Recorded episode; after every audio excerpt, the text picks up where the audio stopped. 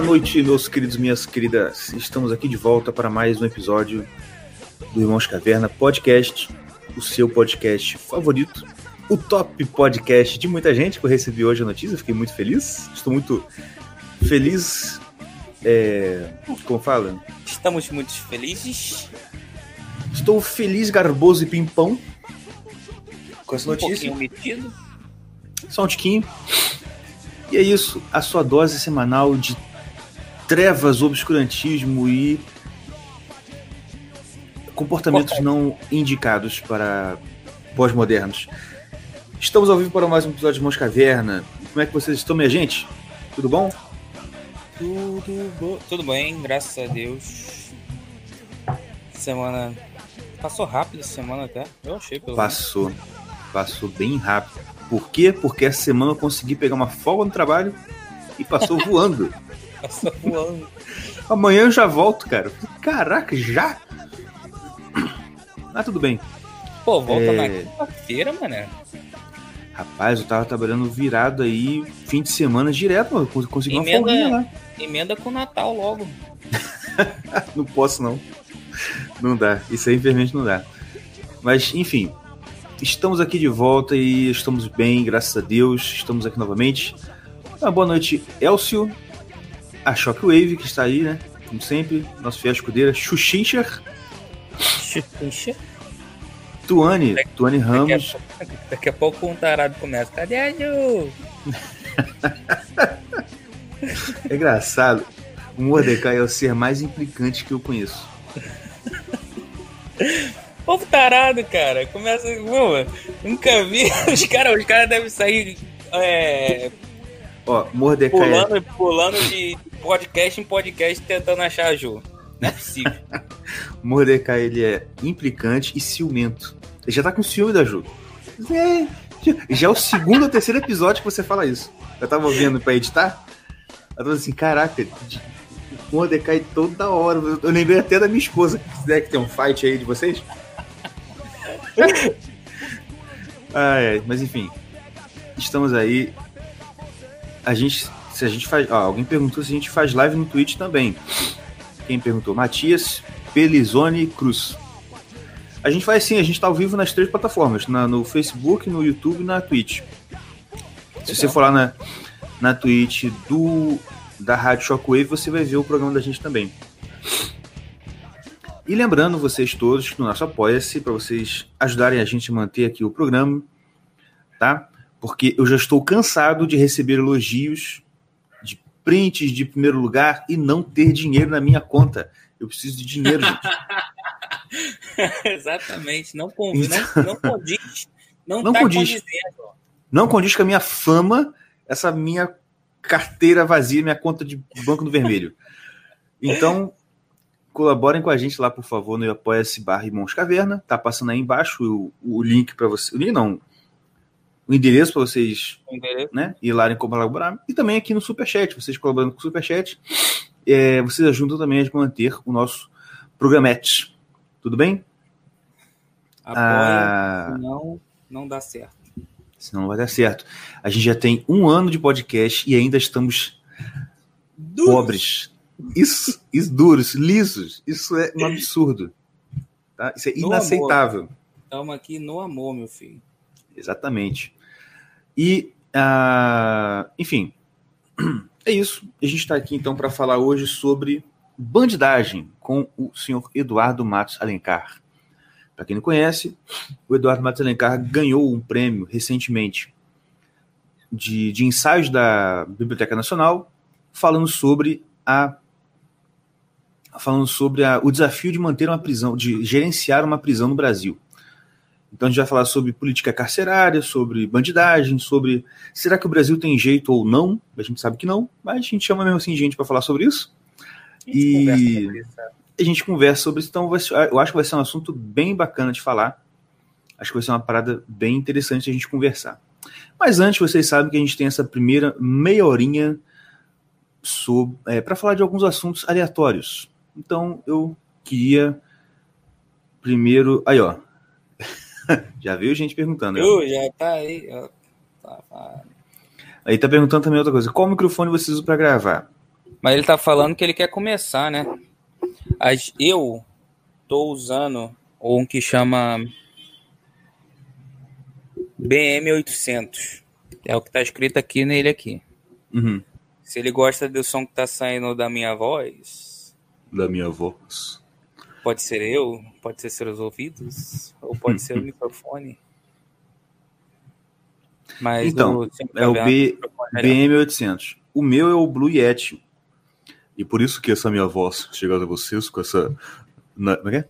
Essa maciez de veludo. Mas é o seguinte: eu tenho esse microfone aqui porque eu uso para trabalho, de uma outra coisa. E aí, por conta do outro trabalho que eu tenho, eu preciso de um microfone melhor. E é por isso que eu tenho esse. Mas, para começar, ué, você pode começar com. Como chama? Fone de, de celular mesmo. Porque, olha só, se não O precisa negócio é começar, começar, cara. o negócio é começar. E outra, você não precisa começar fazendo ao vivo igual a gente. Entendeu? Pô, pra. pra gente, pra eu botar esses dois aqui fazendo ao vivo foi um suplício, não é? E pra gente ficar confortável também foi outro. Não, exatamente. Pra ficar confortável, eu tive. Por exemplo, essa coisa a gente não aparecer aqui as caras da gente foi pra eles ficarem mais tranquilos pra gravar. Tô errado?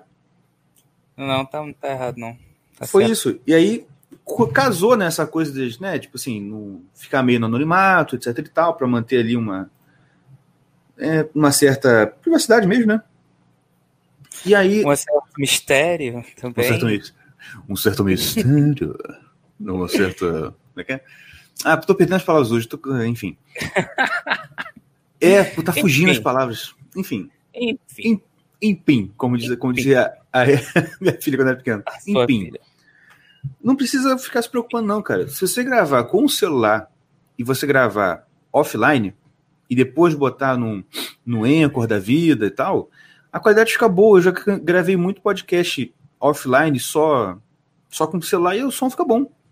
Olha, eu vou te falar, eu vou te falar. A gente, eu e o.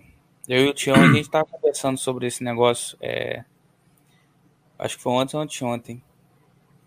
Que o que vende, na realidade, é a ideia. É o conteúdo.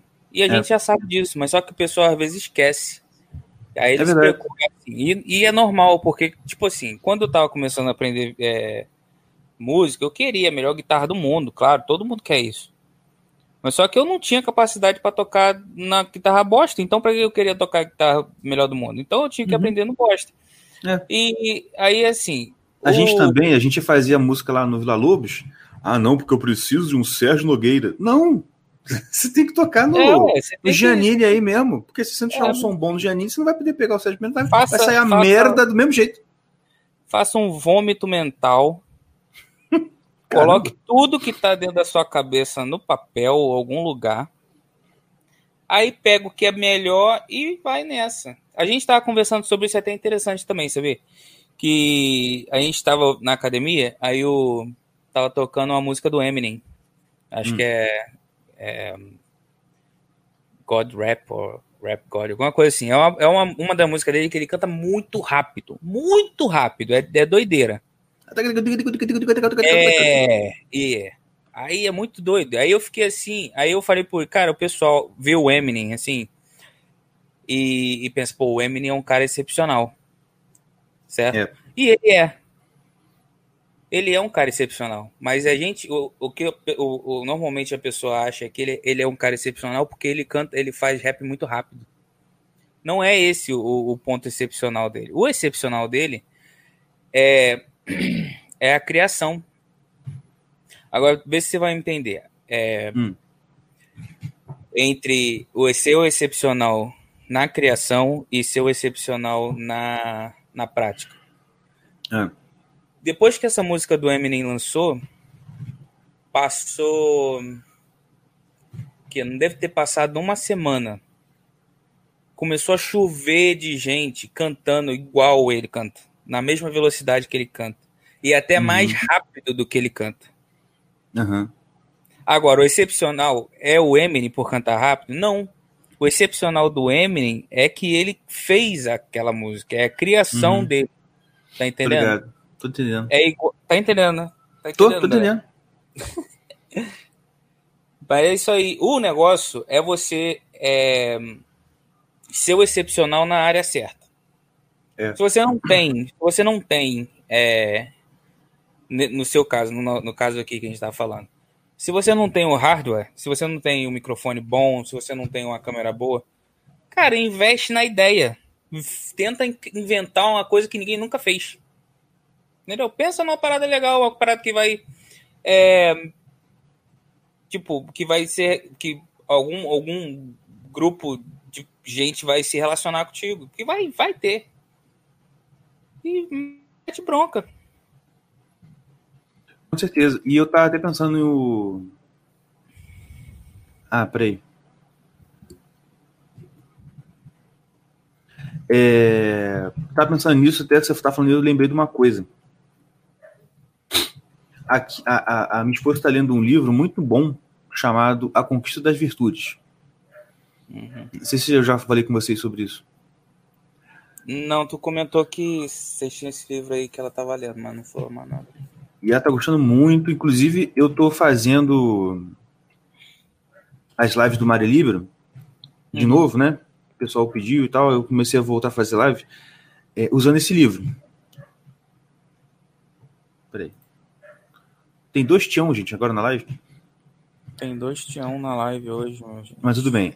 Aí eu comecei a fazer esse livro. E o cara, no livro, ele cita muito um livro um outro livro do é, São José Maria Escrivá que chama Caminho.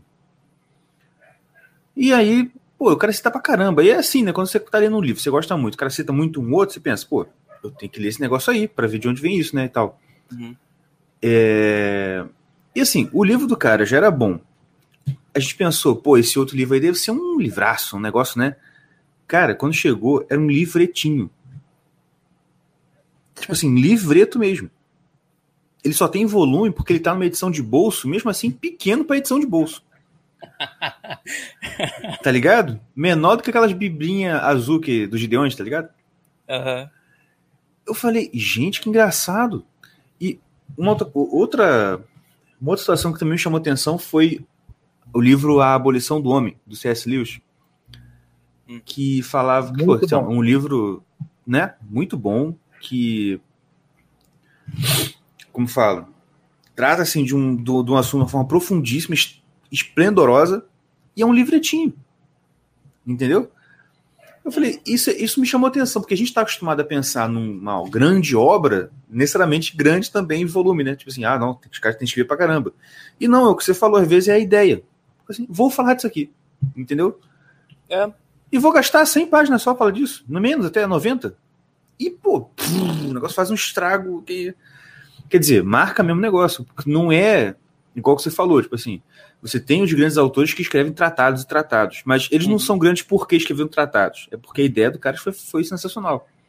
Seja em tratado, seja num livro pequeno. Exatamente. Isso funciona para todas as áreas, né, cara?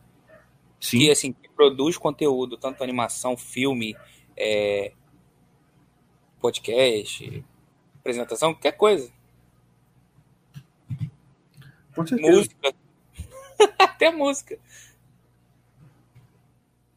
Com certeza. Pô, música é, é, uma, é um troço muito louco. Que quando o cara faz bem faz pouco, é. Hum. Dá, dá um exemplo, tipo assim, do Tim Maia.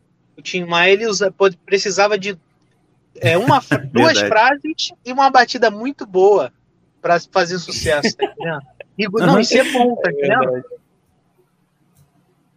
É, porque o, o do Leme é um Pontal, a letra é curtíssima. E, cara, não tem jeito, a música é boa, não tem como falar que não é boa. É igual o James Brown falava. Ah, isso, o, o é, aquele vez e eu. É. Vez e eu. É, não, isso aqui não é musical. É bom. Tá, tá gostoso? Então vamos fazer. Acabou, filho.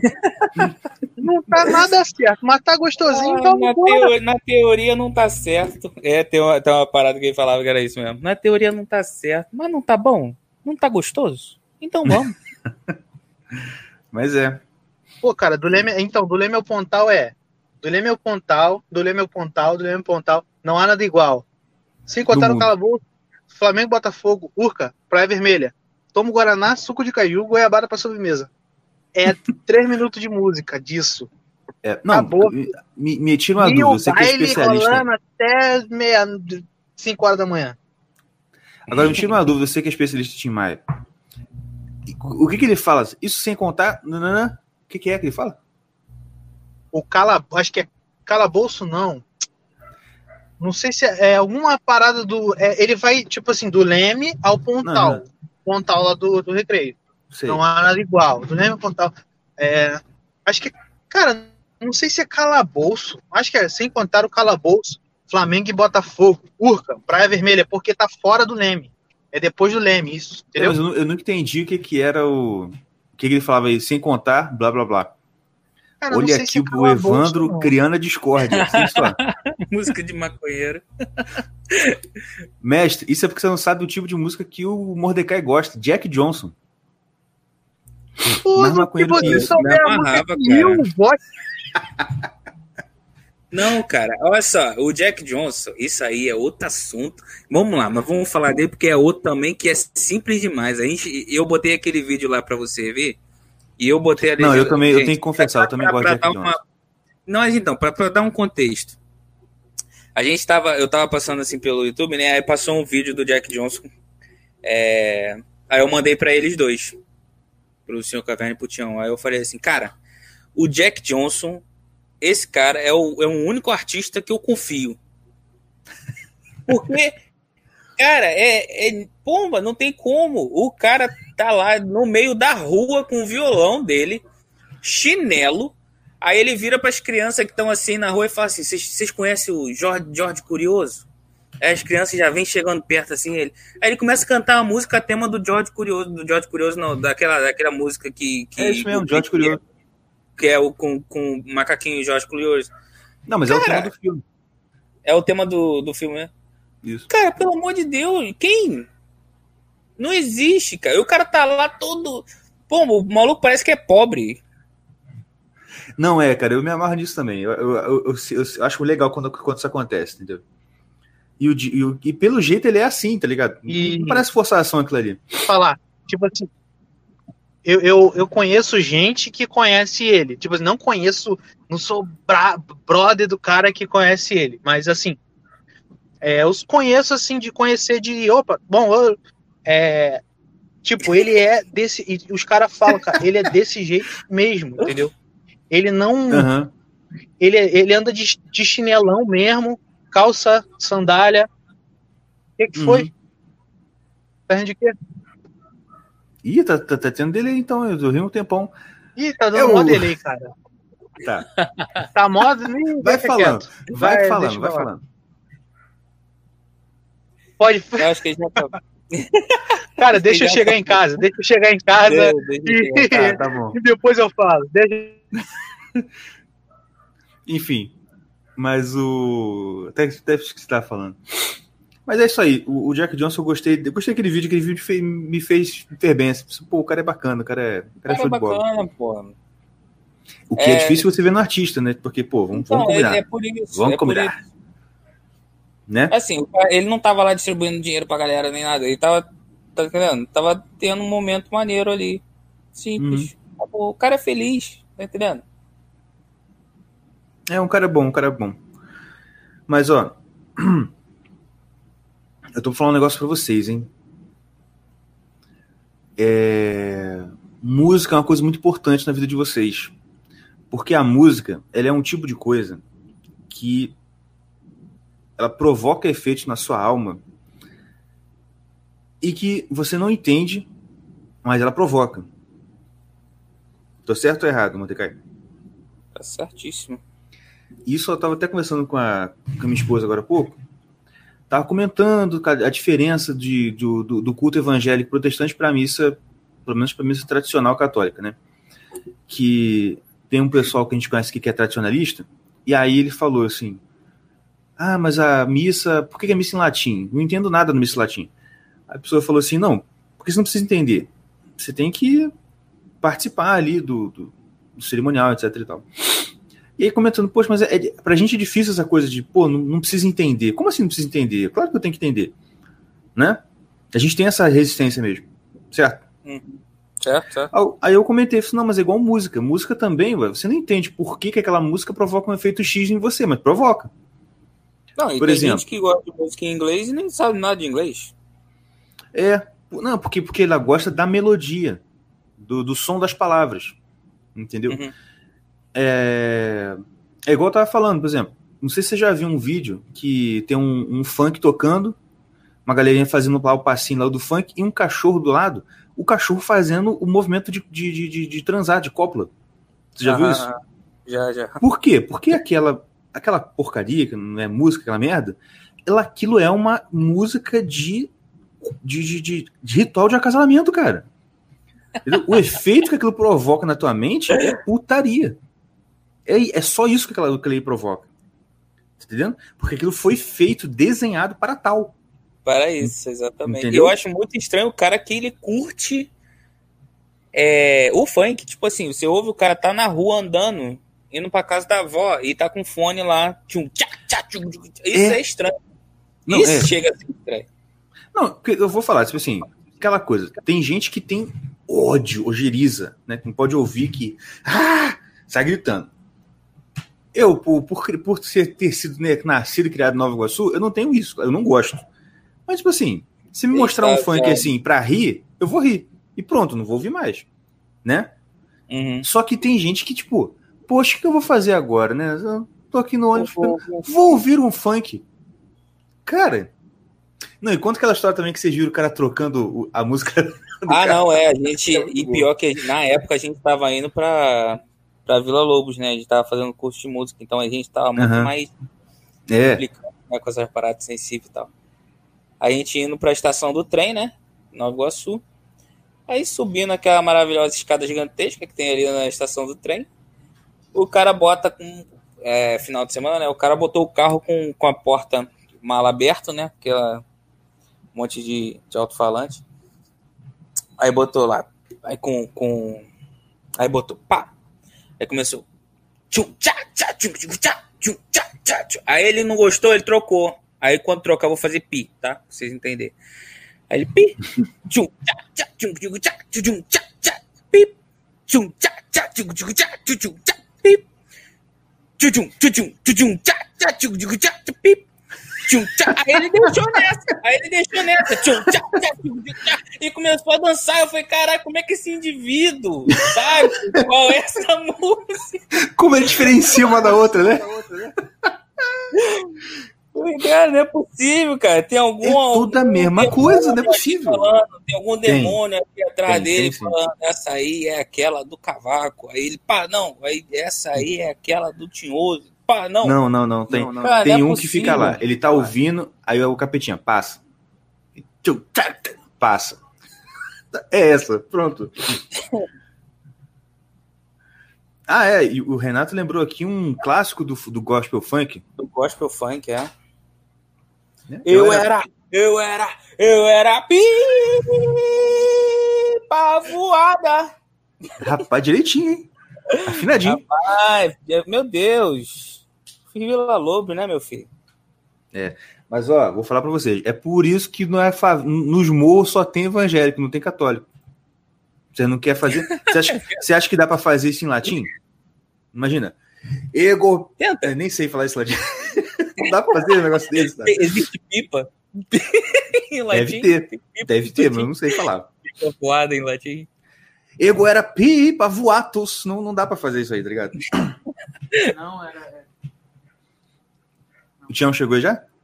Chegou, chegou agora aqui. Ah, tá. Ai, ai. Olha, gente. Mas- Cara, eu não Fala. entendi nada naquela hora. É, tava é dando delay. vocês- quando vocês estavam rindo, é porque eu tinha falado do. Que eu não era brother do cara que conhecia ele, né? Não, a gente achou engraçado o jeito que você conhece as pessoas, o nível, né? É porque é, a gente Ah, não, conhece é- assim, é, cara, é tem colega, amizade, colega tem a trabalho, colegagem. amizade, amigo. Você é assim, o cara que pra gente é conhecido, Conhecido, pra vizinho. você é, oi, oi, beleza, oi. É isso É, aí. é, blá, blá. É, o meu conhecido. É, oba, eu, eu, eu tento. É o oba. Beleza? Oi, oi, oi. Ah, mas beleza. Porque eu tento explicar de uma forma melhor. É o meu conhecido. Pode ser várias coisas, entendeu? É verdade. Mas tem isso mesmo, assim, você passa na rua, você vai ver alguém, você não fala oi. Aqui, é. onde eu moro, em Minas, você tem mania do ei. Já ouviu isso? Ei. ei. Tem isso. Ah, é, tem mesmo. Tem, pô. Direto. Se for pra Minas, assim, ei. ei, como é que você tá? Agora, é. Nova Iguaçu, é. Oh, é, é um é coisa de, isso é coisa de, de brasileiro metido americanizado. É, é exatamente. Exatamente. Né? É, porque mineiro, mineiro é tudo assim. Entendeu? Ele já fala porta porque tá treinando o R americano, tá ligado? Mas agora, o, lá em Nova Iguaçu você, fala oba, mas não fala oba assim, oba. Você fala aquele oba arrastado, o B sai né, meio. Oba. É, o, o O é prolongado e o B é mudo. Oba. E o A também. É, o B, é o, o B e o mudo é A. É, é. Sei lá Exatamente. que é Aí o outro botou opa. Não, não é opa, é opa. Não é opa. É opa. opa. opa. Fala, né? Fala.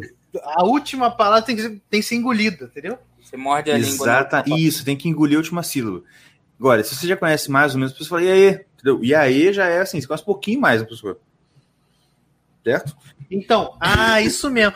Quando tu não conhece muito, tu engole a última, a última sílaba. Quando tu conhece pra caramba, a última sílaba é prolongada, entendeu? É. Fala, e, qual é? Exato. E isso é verdade, olha só. Verdade, tem essa aí mesmo. A gente, aí, a gente tem que botar isso no livro. Estudo, isso aí é estudo, tá? Regras gramaticais da Baixada Fluminense. Típicas da Baixada Fluminense. Não é não? Com certeza. Ó, anota isso aí. Vamos chamar o convidado? Vai. Vou falar com ele aqui. Aqui. Pode entrar, se o senhor quiser.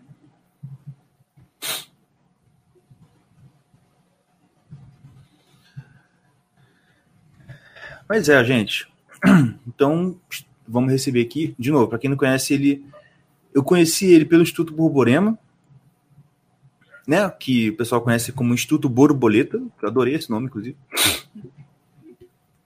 É? O Instituto Borborema, que chamou ele para uma palestra, aí eu comecei a ver, depois ele ganhou lá aquele prêmio da Biblioteca Nacional, e o rapaz, o rapaz, o senhor já está entre nós, vamos chamá-lo aqui? Senhor não, o senhor está no céu. Amém. e aí, Eduardo, tudo bom com você? Como é que você está? Tudo bem aí com vocês, tudo certo? Tudo certo, graças prazer a Deus. Daqui. Não, prazer é nosso. Então, estávamos aqui fazendo uma breve apresentação aqui de. É, eu ia falar do senhor de novo, olha só. Pois é, aqui é uma breve apresentação, mas se apresenta para o pessoal aí que por acaso não te conhece, já para a gente começar aqui o nosso papo. Bom, é, eu sou Eduardo Matos Alencar, certo? Eu sou é, sociólogo de formação, estudo na área de segurança pública, tenho uma experiência aí no serviço público, trabalhei em governo municipal, estadual, é, prestei serviço para organismo nacional, internacional também, e, e, e tenho, tenho, pesquisa, né, tenho pesquisado essa área há mais de 10 anos já, e, enfim, como você falou aí, né, o E3 você estava falando sobre isso, né, agora o meu último, o meu primeiro livro ganhou, né, o prêmio, né, da Biblioteca Nacional, de quem é o comando, o desafio de governar uma prisão no Brasil. Fazer um uhum. jabá também, se as pessoas se interessarem. É, um, é uma pesquisa que eu fiz em três anos, entrando nas prisões de Pernambuco, certo? Posso falar um pouquinho mais disso aqui na frente, como é que eu consegui fazer essa entrada, mas eu de fato tive lá dentro mesmo das prisões. Então, uhum. convivi preso, convivi com, com, com criminoso, com delinquente, com advogado, com todo mundo que circula nesse, com agente jornal, todo mundo que circula nesse, no, nesse meio, certo? Uhum. É, é, e foi um estudo bem completo mesmo, não tenho, não tenho o menor pejo em falar disso, porque foi um investimento grande em termos de pesquisa, em termos de escrita. E tive esse, essa grata surpresa aí de final de ano, um ano difícil, né, mas de ter o trabalho reconhecido. É isso, é isso, basicamente é isso. Muito bom. E graças a Deus que hoje a gente tem uma nova direção na Biblioteca Nacional que premia trabalhos realmente relevantes e bons, né? Que dependendo é, se é. fossem outra administra outras administrações, provavelmente você né, nem, nem receberia esse prêmio. É, pois é, cara, é uma questão assim, não, não é nenhuma premiação da, da direção em si, da biblioteca, né? É bom enfatizar isso, porque é, o que a direção faz, basicamente, são, são a nomeação de, de de especialistas em cada área para as bancas, né, para as comissões julgadoras. Uhum. E aí, nisso, a biblioteca realmente primou por, por, digamos assim, por manter uma neutralidade necessária para avaliação de trabalho sério já. Tanto que teve meu trabalho, teve trabalho de gente de esquerda, mas que fez um trabalho é, é, também premiado, enfim, coisas uhum. que, que deveria ser o normal em qualquer sociedade. Né? O normal Sim. em qualquer sociedade, a gente deveria ter escritores de esquerda, escritores de direita, escritores que não estão preocupados com política, com posição política, escrevendo Sim. sobre vários diversos temas e sendo premiados pela qualidade do seu trabalho e não por por filiação ideológica ou por, por, por sendo vetados por causa disso, né? Então, assim, certamente sobre, é, é, sobre talvez outras administrações federais, necessariamente governo Temer ou outro tipo de governo que viesse, mas certamente sobre um, uma administração petista, esse tipo de, de, de, instituição acaba sendo necessariamente vigiada e, e com certeza os critérios não são imparciais como a gente espera que eles sejam. É verdade. Mas que bom, cara. De novo, aqui é um prazer estar falando com você sobre isso aqui, porque esse é um assunto que, é, em se tratando de Brasil, é um assunto permanente, né? A gente aqui no Irmãos Caverna, a gente tem uma levada mais de é, descontração, uma coisa mais leve, de humor, e a gente tenta não falar de política do dia a dia, a gente tenta sempre trazer alguns assuntos mais é, perenes. Sim, a sim. criminalidade, querendo ou não, assim, talvez na Suíça seja um assunto né? Poxa, poxa, puxa vida, alguém foi assassinado, mas aqui no Brasil é o tempo inteiro, é um assunto perene para a gente, infelizmente. Sim. E a questão, Sim. inclusive, de política carcerária é uma coisa que eu, eu tenho interesse, porque desde um tempo assim, eu fiz direito, eu sou formado em direito. Uhum. Então, você sabe que dentro da, da, da área jurídica, isso aí é uma é uma doutrinação terrível em relação à política penal, política carcerária. A gente, a gente sai de lá acreditando que, ah, não, porque o Brasil prende demais. Aquelas coisas todas, né? Sim, sim. Então, acho que é importante a gente falar sobre esse assunto, até para esclarecer o pessoal mais em relação a isso. Uma coisa que eu vi uma vez num Roda Viva, um trecho desse que, que sai, né? Um senhor falando, mostrando que esse mito de super encarceramento ele na verdade é uma mentira porque você tem ali muitos, muito entra no número de encarcerados gente que está no semiaberto, gente que está no aberto, no Sim. regime aberto. Fala um Sim. pouquinho mais disso aí, pessoal, para quem não, por acaso assim, não sabe sobre isso. É, é importante também pensar no seguinte, né? A, a primeira coisa que, que se torna, ou que esse debate se torna degenerado no momento mesmo que ele surge no Brasil, é porque a gente está falando de um país que está há décadas numa média perto de 50 mil assassinatos, ou passando dessa média, né, alguns anos, né? Sim. Em 2017 chegou a quase 65 mil. Entre 62 e 65, a depender da, das estatísticas, né? Se a gente pegar aí a cifra negra, cifra negra ou subnotificação, né, que a gente chama em termos de, de violência, é aquele, é aquele crime que não é registrado enquanto tal. Pode uhum. ter sido por causa, por exemplo, porque alguém leva um tiro e morre um mês depois no hospital porque o, o, o, o ferimento foi agravado por infecção hospitalar. E aí, dependendo da gestão, ele registrou como infecção hospitalar. Né? Então, dependendo do, do administrador lá do hospital. Ou Sim. pode ser simplesmente aquelas pessoas que desaparecem do mapa, que são também dezenas de milhares todos os anos no Brasil, e algumas delas certamente desaparecem porque foram assassinadas. Né? Pode ter sido assassinado por facção, pode ter sido para o Rio de Janeiro, os caras escondem corpo, queima, entendeu? Então, diversas uhum. facções aí no Amazonas, no norte do país, o meio PCC mesmo, é, é, é, esconde muito corpo, pode ter sido assassinado por psicopata, enfim, é, são milhares de pessoas que, que não são registradas por ser esse tipo de crime. Apesar da subnotificação de homicídio ser um pouco menor do que de outros crimes, como roubo, esse tipo de crime que a vítima nem sempre faz questão de dar uma queixa na delegacia, consequentemente, é, é, é, o mais das vezes não vira nem estatística oficial, né? Mas, assim, é um país que tem muito homicídio, então, homicídios na casa de 60 mil, estupros registrados também, que é uma notificação alta, também nessa casa também, é, é crime de, de, de, de, roubo de carro, em 2017, que foi esse pico de assassinatos, foram uns 500, mais ou menos 500 mil registrados. Se foram 500 mil roubos de carro registrados, imagina quantos assaltos a mão armada não teve, né? Porque não houve é. Então, bota para casa uns milhões. Então, isso eu só estou citando os crimes de gravidade indiscutível sob qualquer perspectiva possível ideológica, né? Então, uhum. assim, quem é que vai poder dizer ou sustentar um debate público, é, sustentar bem, que botar arma na cara de um trabalhador não é um crime sério, certo? É, uhum. é, ainda sustentam, mas isso não, não cola. Né? E, é, isso para não falar também dos incontáveis, porque aí chega na casa dos incontáveis crimes relacionados ao tráfico de droga, né? É, botar Sim. crack na mão de crianças, traficar entorpecentes para destruir família, é, é, carregamento de droga, tudo que, enfim, que é um país com absolutamente fora do controle do ponto de vista criminal, certo? É uma uhum. sociedade fora do controle. E aí, se falar de desencarceramento, já perde totalmente sentido, né? Você vai fazer o quê com essas pessoas? Vai dar uma, dar uma flor para elas? Entendeu? Ah, vai, é. vai, vai, fazer justiça restaurativa, como se fala no direito? Como é isso? O cara mata o teu pai e bota tudo numa roda de conversa com ele, para ver se ele se arrepende. E aí eu só acredito eu... em. Eu só acredito em justiça restaurativa se o cara trouxer o morto de volta. Aí eu começo a conversar. É, assim, cara, essas propostas, elas, elas, elas fazem algum sentido num universo limitado de delito, né? Ah, sei lá, o cara vai lá e rouba uma bicicleta, quer dizer, funda uma bicicleta tua, né? Quebra a corrente com a bicicleta. A polícia pega, beleza, eu não, não, vejo nenhum problema se for o caso desse. O cara não tem história criminal pesada em nada, o cara tem que trabalhar, pagar o valor da bicicleta, mais o valor compensatório pela dor de cabeça que ele gerou e prestar um serviço à comunidade, entendeu? Não, acho que um caso desse não há necessidade de a gente ter que falar de encarceramento, está né? Tá dentro da razoabilidade. Mas esses outros casos que a gente está falando aqui, não, não tem o que discutir, né?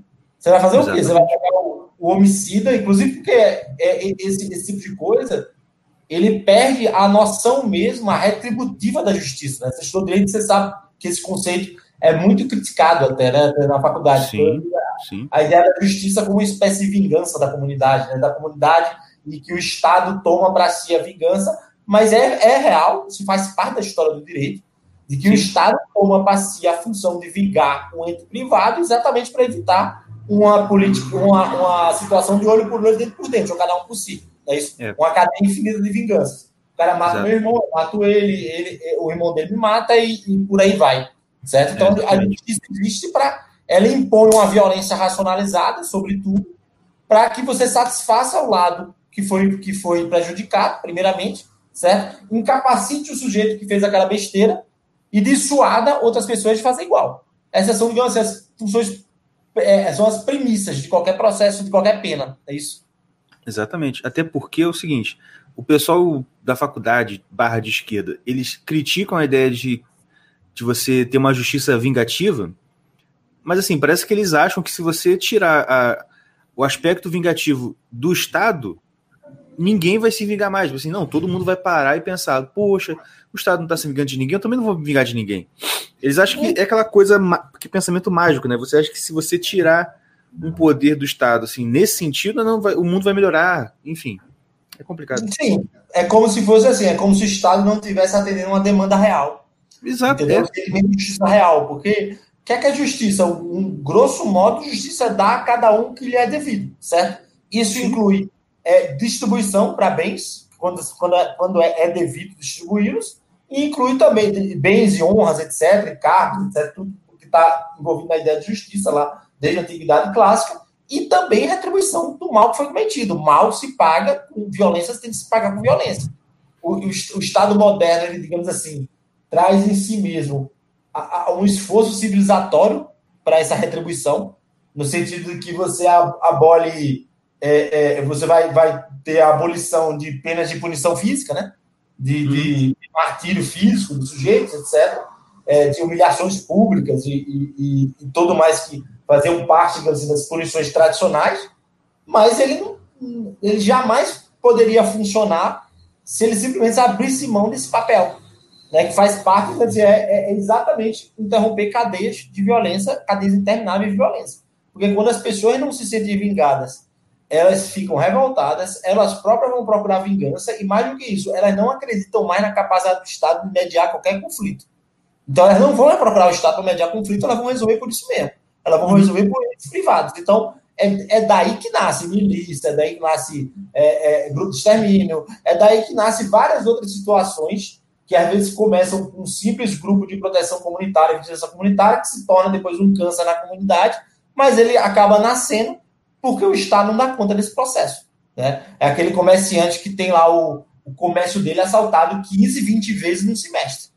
Aí chega um cara com a revólver na cintura, um matador e ele diz: Ó, vou pagar para esse cara resolver a situação daqui no negócio. E o matador começa a resolver, matando os pequenos delinquentes, matando os grandes delinquentes, e começa a, a, aí depois se estabelece um grupo, e aí o Estado deixa de ser algo, deixa de ser um organismo mediador naquele espaço. Né? E é engraçado que. Você quer falar, Tião? Não, não, não, pode, pode. Não, pode, pode. pode. Não, é engraçado que, por exemplo, né, eu, pô, fiz faculdade federal, então o pessoal de esquerda tava presente totalmente lá. A crítica que a galera faz em relação a isso, por exemplo, eles ouviriam você falar isso aí e falar assim, realmente, ali o Estado não está presente, ah, a ausência do Estado, tem muito esse papo, né? Sim. Mas a mesma galera que fica reclamando que o Estado não está presente na favela, não está presente na comunidade, reclama quando o Estado está lá para prender o bandido. Assim, eu, é, é a mesma, a mesma pessoa fala aqui. O problema é a ausência do Estado e diz que o Estado não pode prender. Sim, cara, é, é, incrível, mas eles realmente acham que o Estado só tem que estar presente no lugar para ensinar a fazer o quê? Oficina de garrafa PET. Você fazer um, um, um, sofá de garrafa PET, uma cama de garrafa PET, pronto. A garrafa PET vai salvar a humanidade e não vai precisar. Enfim, é, é foda. É, é, é porque o pressuposto fundamental de muito desses, desses dessas discussões é que a violência ela é fruto de ou desigualdade social ou pobreza, né? Sim. É como se o que é uma falácia completa do, do próprio ponto de vista estatístico. Porque se você dissesse isso, era como se você dissesse o seguinte: você está chamando os pobres tudo de bandido. É, quando, e, na verdade, dizendo que é uma... o rico não é. Isso. E, na verdade, quando isso é uma atribuição que é comumente dada à direita, né? A direita que dizem que criminaliza os pobres, né? Então, Exatamente. na verdade, não há nada mais criminalizador de pobre do que você dizer que o cara, porque é pobre, porque ele tem pouco ou tem muito, o que tem pouco fica revoltado e vai cometer um crime. Hum. Entendeu? Então, ou, ou, dizer assim, ah, não, mas são desigualdades de serviços e tal. Cara, o, o, o problema desse debate é que, é que ele é muito pouco. Muito. Ele não é. Fora o preconceito ideológico puro e simples, a babaquice pura e simples, ele não, não, ele não se rende, ele se rende demais perante os fatos. Quando você vai para os fatos concretos, analisa a trajetória dos criminosos, é, compara elas quando as pessoas que não cometeram crime tiveram origens parecidas, entendeu? Você vê que não é, que aquela explicação não é o que pode dar conta do, do, do fenômeno real. Exato. Até porque eu tenho, eu tenho experiência perto de mim. Minha esposa se formou na faculdade aqui, certinho. Um colega dela, um aluno exemplar, só boas notas, passava os intervalos estudando com livros na cara e livros bons e, sim, bons livros da área lá. De repente chega a notícia: fulano de tal foi preso. Ah, por quê? Ele era o chefe do, ele era o chefe do tráfico de drogas na cidade tal tal, que era a cidade onde ele morava. Eu ah, quase caí pra trás. Falei, o quê? Cara, é, e a mãe dele, é... inclusive, foi. Não, olha só. E a mãe dele, inclusive, foi presa por tráfico de armas. Uma senhorinha de 60 e poucos anos. Olha só, tem, tem alguém. É o quê? Cara, tem, tem, eu, tô, eu, tô, eu tô fazendo uma pesquisa agora é, é um, um assim, estou iniciando uma pesquisa sobre famílias delinquentes. Né? Oh, legal, hein? É, mas daqui a pouco eu falo disso. Mas, mas, mas, uma das coisas que eu ia falar sobre isso era o seguinte: é, você pensar o seguinte, cara, tinha pobre no Lava Jato não? Verdade. Exato. O cara de origem Fechado. pobre lá Caso encerrado. Era o Lula, era o Lula entendeu? Só que o Lula não estudou é. e não fez mais nada porque não quis. Porque é vagabundo é. mesmo, entendeu? Porque o Lula começou a ser sustentado lá para os 30 anos de idade, ele podia estar tá estudando, ter feito faculdade, ser alfabetizado, ser alfabetizado, mas ele é vagabundo, é bêbado e tal, então não quis fazer nada, entendeu? Agora o resto Lava já todinha de gente com diploma superior, doutor, advogado, gente bem posicionada, família rica e tal, tudo ladrão, pô. Então como é que a Lava. Jato prova que essas teorias não valem porcaria não vale nenhuma, entendeu? Exatamente. nenhuma. Mas o que eu ia falar sobre, sobre essa questão familiar é interessante, porque é, é, é, é um fenômeno que aqui no Brasil não é estudado. Né? Porque no Brasil, é, evidentemente, o problema da violência começa no meio familiar. Evidentemente, ali está a estrutura fundamental, de assim, tá o nascedor do problema. E, evidentemente, é exatamente isso que as pessoas de esquerda não vão querer debater. Porque é, ele tem a ver com, a gente sabe que tem a ver com baixa supervisão parental, com falta de disciplina, com falta de autocontrole, com pais irresponsáveis, com, ou pais liberais demais, entendeu? Com as crianças. Então, tipo, todos os outros fatores que podem influenciar a violência, eles são mediações de situações que começam na família usualmente, certo? De situações que contribuem para a criação de indivíduos que ou são ou têm muito baixo autocontrole ou têm um nível muito baixo de empatia beirando algum tipo de psicopatia, certo? Essas são, digamos assim, as duas, duas causas fundamentais que a literatura, boa literatura, hoje atribui a crime, né? Ou o sujeito não tem capacidade de gratificação, e ele é um sujeito muito orientado para o presente, muito, muito sensual, no sentido de, de ter a sensibilidade exacerbada, de, é, muito, muito imediatista, impulsivo né, e agressivo, ou ele não tem empatia pelas outras pessoas, certo? Por diversos fatores, né? A psicopatia ela pode ter uma, ter uma parte dela que já se discute os psicopatas congênitos e outra parte que é adquirida é, por, usualmente por um ambiente familiar degenerado. E uma das coisas que a gente sabe, por exemplo, é que, que há padrões, né? o crime ele se concentra, né? Então há padrões de concentração no crime que em, em algumas pesquisas você vê que 5% das famílias num território, em determinada quantidade de tempo, eles concentram 50% dos crimes naquele território. Então, muitas vezes é a mãe delinquente, a avó delinquente, o filho delinquente, o neto delinquente, entendeu? Por diversos fatores que a gente pode discutir que tem a ver uma coisa com a outra. Mas, por exemplo, um dos fatores mais é, fortes em termos de, de predição é, é predisponência de crime é ter pai ou mãe delinquente ou ambos, certo? Então, é, é usualmente há gerações disso. Certo? Então, é interessante que esse caso que ele falou ilustra um pouco do, do fenômeno que eu estou estudando agora para possivelmente o meu próximo livro. Bacana. É, no, no, fundo, no, fim, no fim das contas, é o que o, o pessoal brasileiro falou, né? É, como é que é? É que é mãe vagabundo e pai, e, e pai não sei o que, que é a pior desgraça que pode acontecer com uma criança. É, é exatamente. Acho que é, é, é, pai, é pai vagabundo e mãe piranha. É a pior desgraça que pode acontecer com uma criança. Isso, e se for as duas coisas junto, aí é a coisa que, que é o que acontece muitas vezes mesmo em favela, essas paradas e tal, a gente Sim. sabe que é isso. Aí é, você vai para uma favela, eu, tra eu trabalhei é, quase três anos em, em, área de favela, num programa que deu miseravelmente errado, que era o programa lá do, do Eduardo Paes, que era o PP Social, mas o programa sim, deu errado do ponto de vista público. Para mim deu certo porque eu aprendi muita coisa, mas o programa em termos de, de, de, de resposta para as comunidades foi um lixo. É, mas mas era, é, foi muito interessante você ver, porque na verdade é o seguinte, a gente até brincava dizendo que era a favela da favela, entendeu? Não era a favela, era aquele conjunto de famílias que são mais degeneradas por diversos fatores que são, digamos assim, é, é onde é a, a, o caldeirão do inferno, entendeu? É onde mora o caldeirão do inferno. Então, é. assim, é, é, a mãe bêbada, a mãe solteira, a mãe solteira com três filhos de três caras que ela não sabe quem são, entendeu? Uhum. É, é, é, aí diversos fatores ali contribuem depois do ambiente familiar, aí vão servir de mediação para, digamos assim, aumentar a predisponência ou não criminosa. Por exemplo, é, é óbvio que se eu venho de uma família é, rica, ou eu estou numa família rica, se eu largasse minha mulher com meu filho, né, eu não sou rico, mas assim, eu venho de uma família classe média, a família da minha mulher ela é muito estruturada, ela tem uma rede muito forte, parece aquela família de italiano, sabe? Uhum. Todo mundo é unido e tal.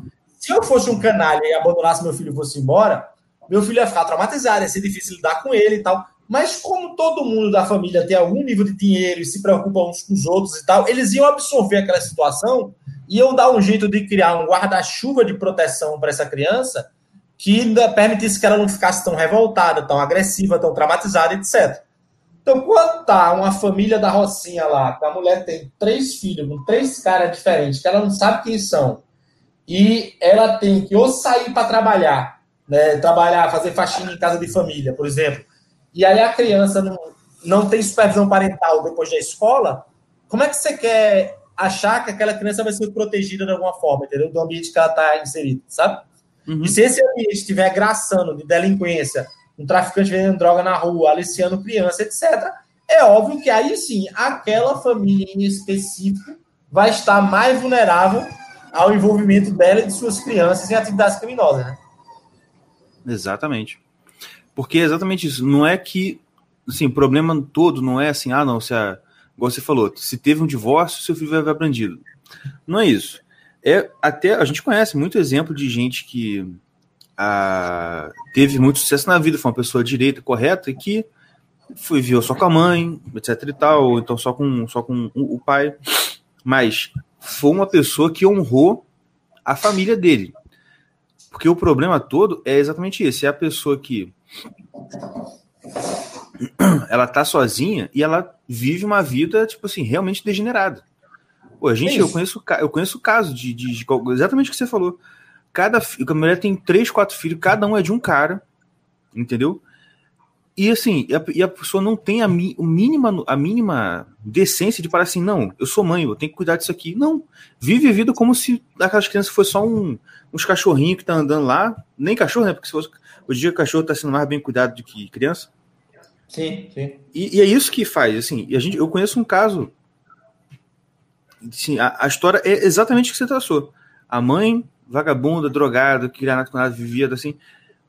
A gente conhece esse menino desde os 5 anos de idade. Hoje que ele tem uns 15, ele é bandidinho. Sim. Infelizmente e... eu tive que, e assim, é, é conhecido dos meus sogros lá e tal. E infelizmente eu tive que dar uma, uma, uma chegada e dar uma orientada neles, porque eles querendo fazer caridade e tal, eu falei assim, não, ele ia lá o tempo todo, eu falei assim, olha só, vocês estão aqui sozinhos, vocês são dois idosos, vocês estão moram sozinhos. O flaninho, ele não é mais o flaninho que a gente conheceu tantos anos atrás, agora ele é bandidinho. Para ele vir aqui arrombar, matar vocês dois e, e para pegar dinheiro para comprar droga, é só precisar, porque já sabe onde você mora. Infelizmente, enfim, né? São coisas assim, tem elementos que que assim, é um, um dos meus esforços no, debate público brasileiro, porque eu tenho assim, eu tenho uma frente grande de briga com a esquerda, assim, meus colegas de esquerda não querem nem falar no meu nome, então não quero, fiz que ele, comigo na academia eles estão na fase que eles estavam com o Olavo lá nos anos 90, sabe? Não se pode falar não se fala. Eles não se fala Pô, é, eu estou passando por essa fase. Alguma hora eles vão começar a fase de me atacar de maneira brutal, sabe? Por enquanto eu fingi que não existe que é até melhor. Espero que eles continuem fazendo isso mais tempo. Mas, é, é, é, porque eu não tenho, assim, a, não sei se eu vou ter a paciência pelo lado tempo. E, é. nem o pedido dele. Mas, mas uma das coisas que, é, fora essa briga minha com a esquerda, eu também tenho uma briga hoje com parte da direita brasileira, que é assim, é a falta de sensibilidade própria de, de parte da direita para lidar com o social, nesse sentido, certo? Porque esse é o ponto que é o seguinte é o que deveria diferenciar os conservadores dos liberais. Porque uhum. o liberal, ele vê crime como um cálculo econômico, certo?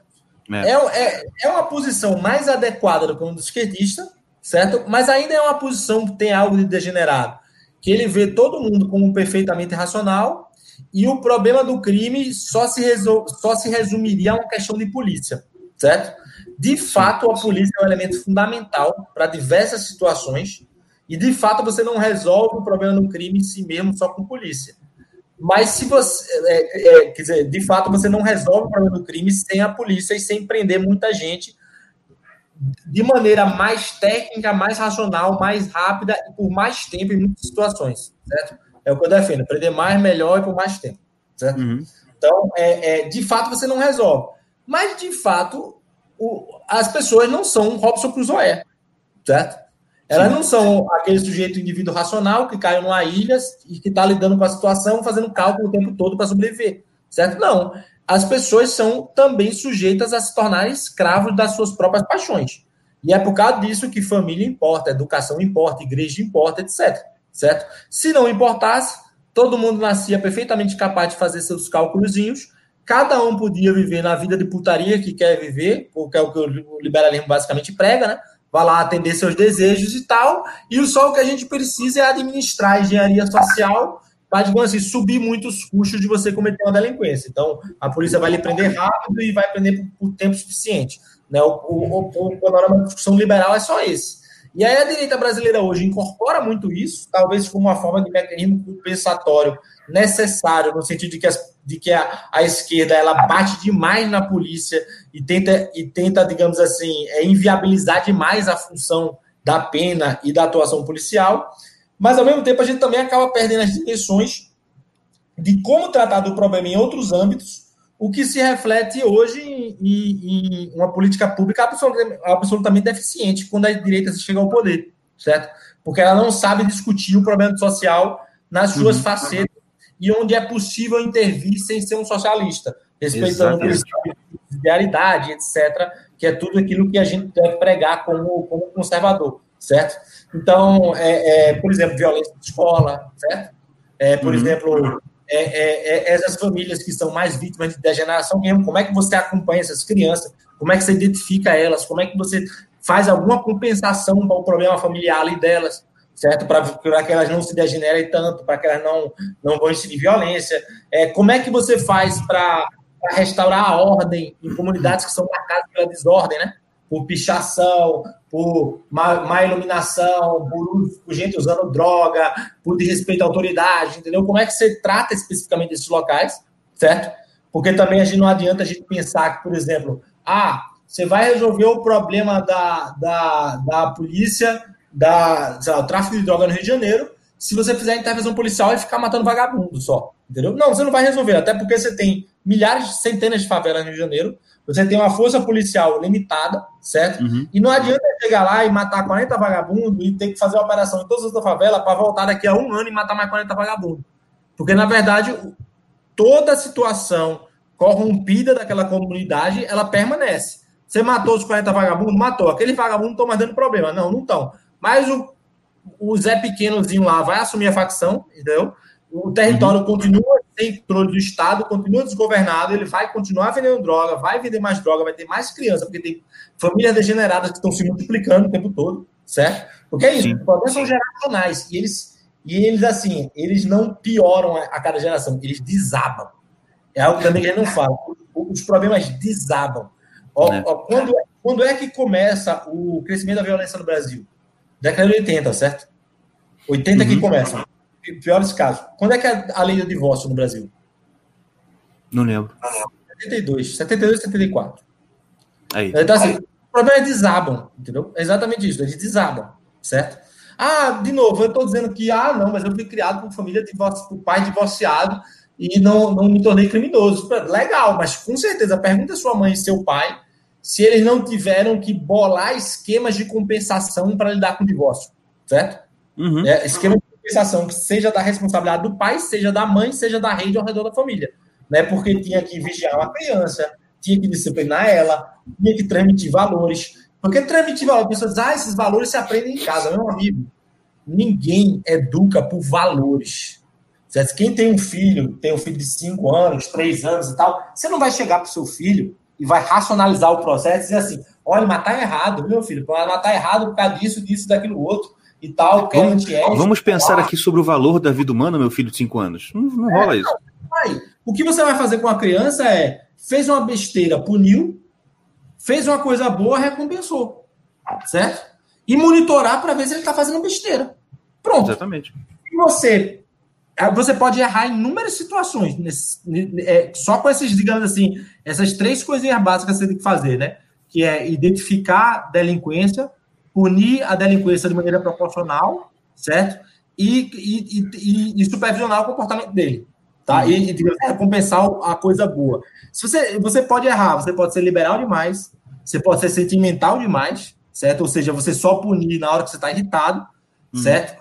Ou você pode ser rigoroso demais, e aí você simplesmente perverter toda a formação de senso de justiça dele, que é proporcionalidade, né? Perverter e ele acaba identificando o, o medo da punição com medo de você, da sua figura só, entendeu? E aí ele internaliza a regra porque ele tem até raiva dela. Então, não adianta nada se você achar que você vai educar bem o seu filho, se você der um soco na cara dele se, é, toda vez que ele quebrar um copo sem querer, ou der um soco na sua, certo? Então, é. é. você tem que ter proporcionalidade também é, no tipo de punição que você provocar com uma criança. Então, é, é, é óbvio que esses fatores vão, vão, vão ser vão ser fundamentais na educação de alguém. Né? Exatamente. E até porque a criança, igual você falou, e eu acrescentaria nesses três pontos que você falou, a exposição da criança a coisas de valor, nesse sentido, assim. A, você contar histórias, né? Tipo assim, contar histórias de bons exemplos para a criança, aquela Isso, coisa que preenche o imaginário né? dela e tal. A gente mesmo ser bom exemplo.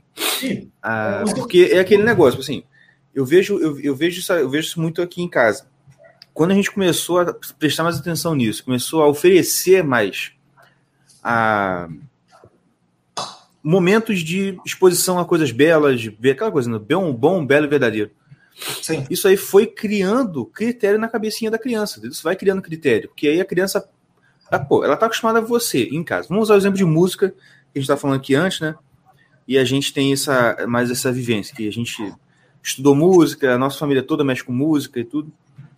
Então, assim, cara, quando você cresce ouvindo.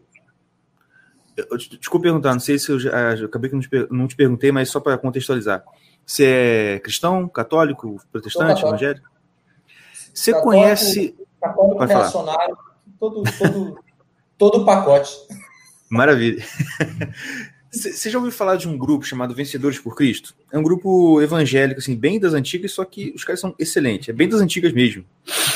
Lá, tipo, década não, de 50, não. 60. Não, não, não, não, conheço, não conheço. A gente cresceu ouvindo esse tipo de música. Vencedores, uhum. Grupo Logos, que é um grupo também muito bom, que tinha música muito boa antigamente. E assim, e a gente sempre mexeu com música na igreja. A gente nós, os irmãos aqui, a gente sempre criticou essa essa música gospel pastel de hoje, tá ligado? Sim, sim. Por quê? Porque, cara, a gente tinha um critério de uma coisa muito melhor. Muito melhor. E quando a gente ficava ouvindo lá, a gente até brincava, né? Cara, a gente pode ficar o ano inteiro tocando na igreja, são só quatro acordes. Só o Ré, Mi menor e Dó. Ou variações, dependendo do tom. Mas é sempre esse mesmo intervalo. Quarteto Fantástico. O Quarteto Fantástico. Eu assim, gente, que pobreza, cara. A gente estuda música, a gente vai, se esforça para ficar aqui tocando quatro acordes. Entendeu? Que, ou seja, essa que, por que, que a gente tem? Agora, quem chegou mais recentemente, olha para isso, não, isso aí é maravilhoso, essa música é linda. Assim, cara, não é, porque você não tem referência de uma coisa boa antes. É o que a gente tá falando. Tipo assim, a criança que tem esse pacote, ela é punida quando ela faz coisa errada. Ela recebe um benefício quando faz coisa certa. E ela tem é, na mente dela alimentada por coisa boa, ela está sendo criada bem. Claro que depende, é. né? Ela vai ter as escolhas dela, etc. Mas ela está sendo é bem um, criada. É um trecho do, do Evangelho, né, que é, que é no Eclesiastes, eu acho, que é as más companhias corrompem os bons costumes, né? Não, é Paulo. São Paulo, Paulo, Paulo acho que é Paulo aos Coríntios. É, tomar cuidado, é. as más companhias costume, é, corrompem os bons costumes. Isso, isso, isso aí é uma, é uma coisa. Olha, é, é uma dessas coisas Rapidinho. que qualquer geração qualquer geração anterior, a, a nossa e a das, digamos, a nossa, que eu digo, minha, que eu tenho 35 anos, e a dos meus pais, certo? Uhum. Que, é, que são as gerações que realmente, digamos assim, dão uma desandada pesada. Porque a dos meus pais são a geração do sexo livre, né? Sim, do, sim. Do, e tal, não sei o que, essa geração dá uma desandada pesada. E, e que é o que a gente não, não fala no Brasil, só agora que está se resgatando essa linguagem, elas são, digamos assim, a primeira geração do liberalismo desenfreado na sociedade, na verdade. Né? É verdade. Porque elas, elas são gerações que só posteriormente se tornam socialistas. Né? Mas o, o sexo livre é uma maneira, evidentemente, liberal, né? Liberal, liberal, né? E, e como os americanos gostam de dizer. E, e, e uma das coisas óbvias é que se perderam sabedorias tradicionais que qualquer sociedade tem. Cristão, não. Uhum. Então, óbvio que modelos são importantes. O ser humano é um animal mimético, né? Tem um, um, um, antropólogo, inclusive usa ele de referência também, como fundo antropológico para minhas discussões, que é o René Girard, que ele diz que até o, a ideia dele, que eu acho muito correta, é que até o desejo do ser humano é mimético. Né? Então, assim, é, é, é, a gente tem essas ilusões românticas de acreditar que a gente tem gostos muito bem formados, que surgiram uhum. da nossa personalidade, que uhum. estão ali dentro né? a nossa autenticidade. Mas, meu filho, você nasceu, você era o que o Aristóteles chamava de tábula rasa. Né? Você não tinha porcaria nenhuma, você não sabia nem falar. Você é. começou a balbuciar imitando outro ser humano, e as suas primeiras palavras foram você tentando imitar o momento da boca dele e o som uhum. da boca dele. Entendeu? Exatamente. o resto vale também. Entendeu? O resto todo vale também. Você não, não, não quer, não quer é, digamos assim, você não usa roupa é que o gordo horroroso usa, entendeu? Você hum. usa a roupa de alguém que você considera um modelo para você, mesmo que seja só naquele aspecto, que é que ele que está usando aquilo, entendeu? E de repente Sim. você foi incorporando uma coisa de outra e você acha que é o seu estilo. Não, meu filho, não é seu. É algo que você desenvolveu relacionalmente na sociedade que você vive. Então isso serve para o mal também. Né? Uma das coisas muito pesadas em termos de, de você não prender, por exemplo, delinquente, você não punir esses caras de maneira é, é, é, célere e proporcional, é quando você deixa eles dominarem territórios.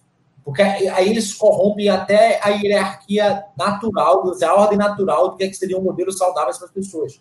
Porque a criança, mesma vez, mesma vez a criança que tem um pai e uma mãe que cuida dela, tenta transmitir valor e tal, o pai está passando, levando a criança para a escola e esbarra um traficante e toma um tapa na cara e é humilhado. Entendeu? É. Uhum. Nesse simples ato de humilhação, você pode degenerar toda uma educação que você tentou dar para seu filho se o seu filho não estiver preparado para receber aquilo. Uhum. Pode ser que ele fique pensando o tempo todo, ele se ressinta e se vingar desse cara, ou pode ser que ele simplesmente perca o respeito e a admiração pelo pai. Que é mais fácil, inclusive. É, que é mais fácil, exatamente. Então, assim, se, quando a gente não, não leva em conta essas verdades básicas, é, é como se a gente estivesse lidando. Na verdade, gente está lidando, né? Da uma sociedade inteira que era é toda permeada de ideias que são totalmente fora do lugar. Sim. E, é, e até assim, você, você para assim e pensa, poxa, mas a pessoa que pensa isso, será que ela não tem uma criança em casa que ela cuide, ela tem que ensinar, que tem. Aí que está o problema. Dentro das casas, as pessoas também não estão educando as crianças corretamente. Porque a gente cresceu, pelo menos eu cresci com a ideia falsa, hoje eu vejo que é falsa, de que você tem uma divisão assim, olha, o pobre trata o filho dessa forma que a gente foi criado, com correção, com disciplina, papapá, e essa coisa aí do menino mimado é coisa de rico. Ah, riquinho que é assim. Cara, é. não é assim. Você, não é? Hoje, não sei se sempre foi assim, se hoje é que eu tô vendo isso, se isso é uma coisa recente. Mas, tipo assim, você vai na casa dessa galera aí também, tipo assim, não é porque o cara é pobre que ele é rígido com o filho. Não. É muito comum o cara exatamente ser o, o filho mimado, papapá, e mesmo assim sendo de classe mais pobre, porque esse tipo de ideia errada sobre criação de filho ele não está sendo transmitido lá nos congressos da Fundação Bilderberg. Tá, tá na, na novela das nove. Então todo mundo vê e todo mundo está acreditando naquilo. É existe uma espécie nesse ponto, é possível. Enfim, algo interessante fazer pesquisa sobre isso. Né? Existe uma. Uma vez eu conversei com um padre que ele falou isso. Ele falou assim: cara, o problema é que a sensação que você tem é que a desordem e, e a rebeldia e a quebra de hierarquias está no ar. E, e, a sensação que você tem está no ar é porque ela vem por mensagens de ambientes que são diversos. Assim. É um desenho animado em que a criança fala gritando com o adulto, entendeu? Então, assim, é o desenho animado que a criança que desobedece, ela, ela é mais valorizada do que a criança que é obediente, entendeu? É ser desaforado é bom. Sabe? Sim, sim. Então, são, são mensagens que, que eu não coloco, nem vou colocar do ponto de vista ah, foi proposital, foi construído por uma elite e tal, porque esses mecanismos, às vezes, são iniciados em algum ponto do processo e depois eles viram um mecanismo de auto-repetição demoníaca que ninguém sabe como começou, certo? Ele não precisa de estímulo natural para ele continuar, porque o estímulo é exatamente o cara quer fazer arte e ele só ouve porcaria, ele só vai reproduzir porcaria fazendo arte, entendeu? Então, são um mecanismo de auto-repetição. Assim, não digo que esse cara, ah, o cara que faz uma série do Netflix, ele tá lá realmente sempre interessado em, em destruir modelos, essas coisas e tal. Às vezes ele tá realmente interessado em destruir modelos, mas nem sabe o que tá fazendo de verdade, entendeu? Uhum, Porque ele está reproduzindo padrões.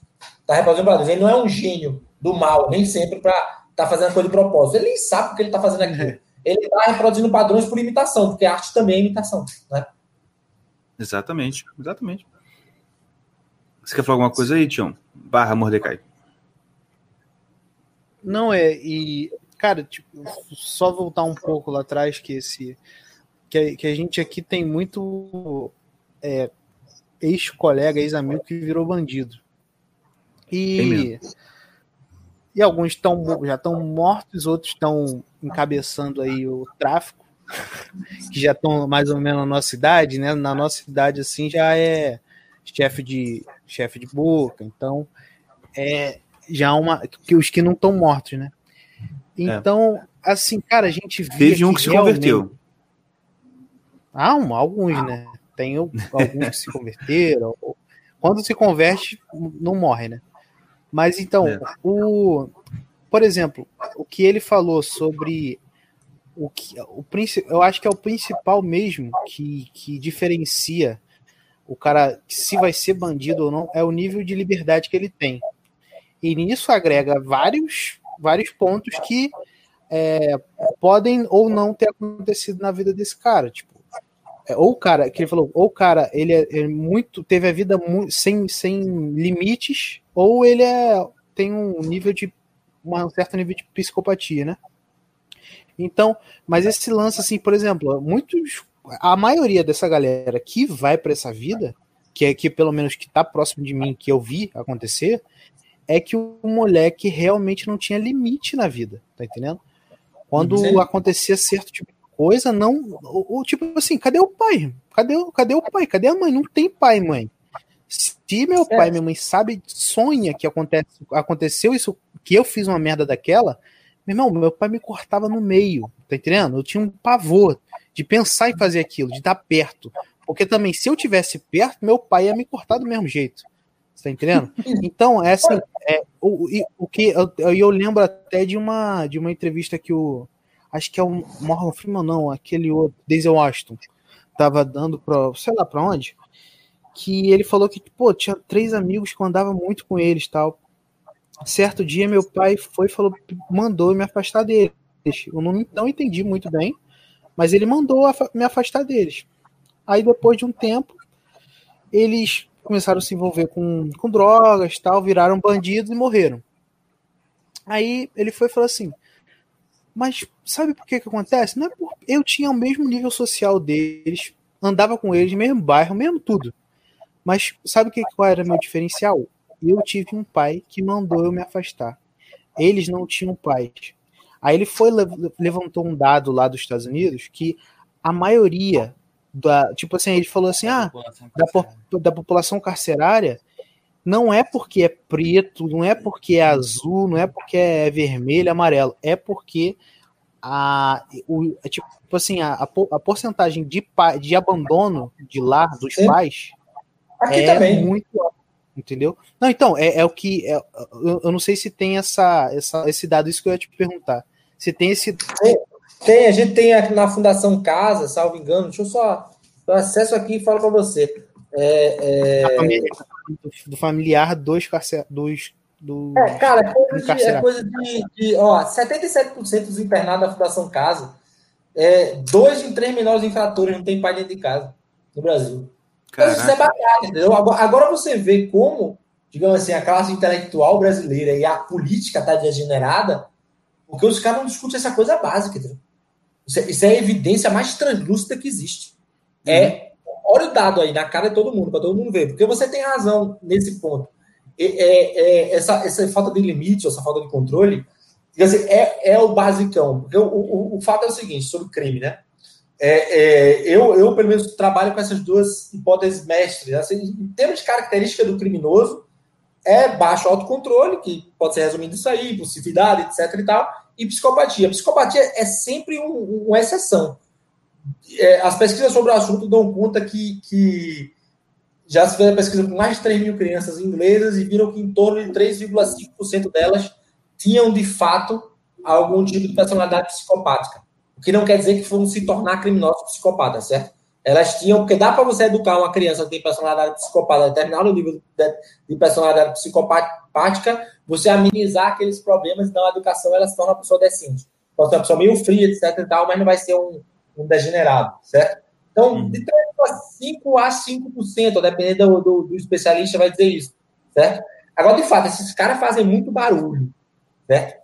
Psicopata, por exemplo, o, o crime está tão ligado a uma, uma educação fora de controle e tal, que nas estatísticas, o padrão em qualquer lugar do mundo é que, na média, o cara vai ficando mais velho e vai cometendo menos crime.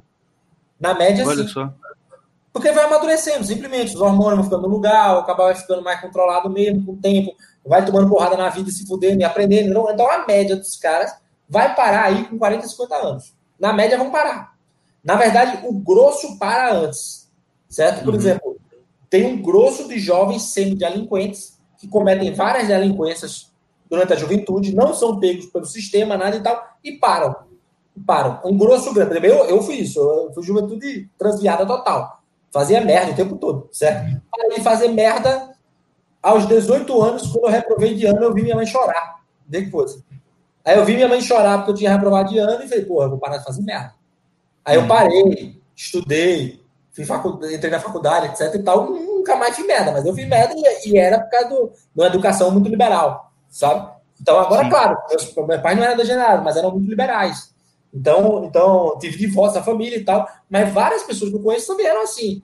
O cara vai, faz merda, merda, menor hora, para de fazer bobagem, certo? Agora, tem um cara, não, o cara psicopata, o delinquente psicopata, ele comete crime constante durante a vida. Esse cara, se ele mata, ele vai matar 5, 10, 15, 20, 30, 40, 50, 100, se ele ficar solto, certo? É, quando ele sair, ele vai fazer de novo. Punição com ele não adianta para dissuasão, adianta só para incapacitar. É um cara que, de preferência, ou você tem que eliminar, se tiver um sistema de justiça capaz de fazer isso, uhum. ou você tem que prender e trancar a chave fora, certo? Que é o que muito, algumas pessoas chamam de criminoso de carreira, criminoso quanto mais, etc. Então, esse cara não adianta, a socialização não adianta nada. Agora, o grosso, sim, são problemas de, de falta de controle mesmo. São, são, esses jovens que se perdem. Agora, é claro, as pessoas podem estar pensando aqui que quando eu falo isso, eu estou dizendo que eles são vítimas. Eles não são vítimas. Todo crime, todo ato de delinquência, se não for cometido por um louco, ele é fruto da vontade do sujeito, que no momento de cometer é livre certo? Sim. No momento de cometer aquilo é livre, ele faz as escolhas dele. Agora, é claro que a vontade das pessoas pode ser direcionada para que você não leve nem em conta certas escolhas, certo? Que é o que acontece com a gente. Por exemplo, eu, vocês e tal, é, para muitos de nós, cometer determinados atos de violência, você já sente o um impulso negativo antes só de pensar no ato, certo? Determinado uhum. nível de violência e crueldade, o seu impulso negativo você sente internamente já bloqueia você de querer, por mais curioso às vezes que você esteja, certo? Porque o que é, é isso? Isso é fruto de uma cultura, né? De uma, o que é, que é cultura? Cultura é cultivar, certo? Então você tem que cultivar as pessoas como se elas fossem árvores, para que você possa direcionar ela minimamente a querer fazer as escolhas corretas. É aquilo que na a igreja fala, né? Que entre protestantes também se fala isso, é fugir de ocasião de pecado, né? Quer que é fugir da ocasião do pecado? Meu filho, se você vê no puteiro, você vai ter mais chance de é, comer puta do que o cara que não convive com puta, na verdade. Uhum. Sendo você bem educado ou não, certo? Então, ou seja, a sua vontade ela pode ser levada, mais levada a, a, a, a, você não ter controle sobre ela, ou pode ser mais levada a você ter mais controle sobre ela e estando você inserido no ambiente ordenado, sua vontade vai naturalmente fluir para as coisas boas. No fundo, no fundo, a parada é, é, é, essa questão mesmo de você, assim, de, de reforçar a questão familiar. O problema é ainda a mídia que mais influencia a cabeça de, da maioria das pessoas no Brasil é a senhora Rede Globo com as suas senhoras novelas. Infelizmente, tudo que se passa lá é o contrário disso que a gente está vendo, assim, é o, é o, contrário do que poderia dar certo. Entendeu? Então, é aquele negócio, assim, é só uma intervenção divina.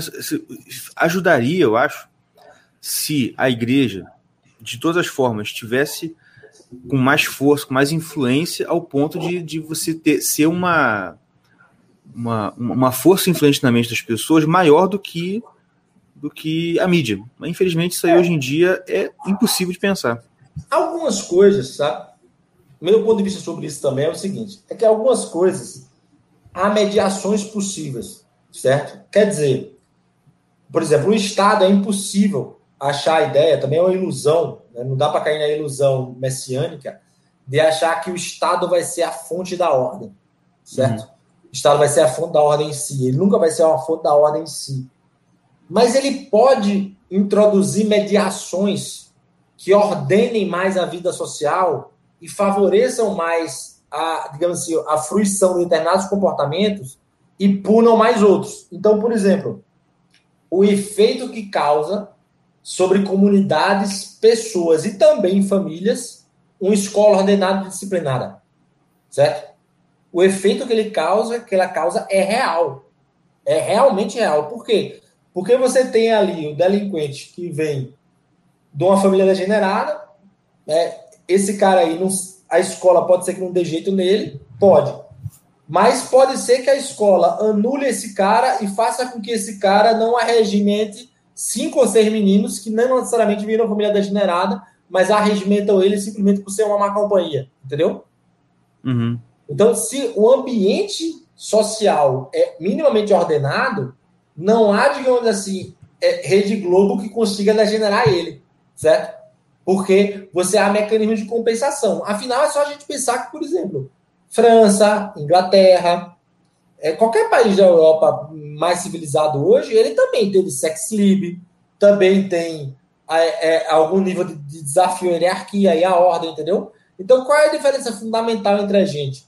É, é porque, na verdade, é o seguinte: o, o, o, Estado moderno ele é como se fosse uma, uma série daquilo que os alemães eles chamam de exartes. Né? Exartes é o substituto funcional, ou precário. Principalmente o substituto precário. Então, tem a escola, ele cria a escola de massa, ele cria a, a, a fábrica, né? ele introduz o ambiente que, de onde é que surge a fábrica, ele cria a prisão, ele cria a polícia. Todas essas instituições elas servem como substitutos precários para outros mecanismos de ordenação da alma das pessoas que estavam presentes em sociedades tradicionais, igreja, é, família, etc. Certo? Eles são substitutos adequados? Não. Eles são precários? São. Mas eles também podem ser muito piores se eles não exercerem aquele papel mínimo, certo? De reforçar uhum. o controle, de reforçar a ordem. E, e aí, é. uma das coisas que explica, eu até bato nisso no meu livro, né? Assim, eu sou um, um anti-Foucault por, por excelência, mas, mas não pelos necessariamente pelos motivos que as pessoas atribuem ao Foucault. É, é porque é o seguinte, o, o cara acertou algumas coisas, mas como o fim dele, o que ele quer, é algo muito muito torpe, aí não tem como ele ele tá correto. Mas, por exemplo, uma coisas a pessoa fala, não, a pessoa lê Foucault e diz, não, porque a sociedade disciplinar. Meu filho, o Brasil é uma sociedade indisciplinar. A escola não controla, a família não controla, a sexualidade não é controlada, é, a comunidade não controla, a polícia não controla e nem na prisão se controla ninguém. Certo? Então, uhum. o que falta, digamos assim, prover a Deus que tenhamos de novo algum dia uma sociedade disciplinar, né? que é aquela é. sociedade do Foucault, que é a escola, conforme os indivíduos, rigorosa e tal. Que bom que fosse assim, né? Mas nem é. assim é, né? Pois é.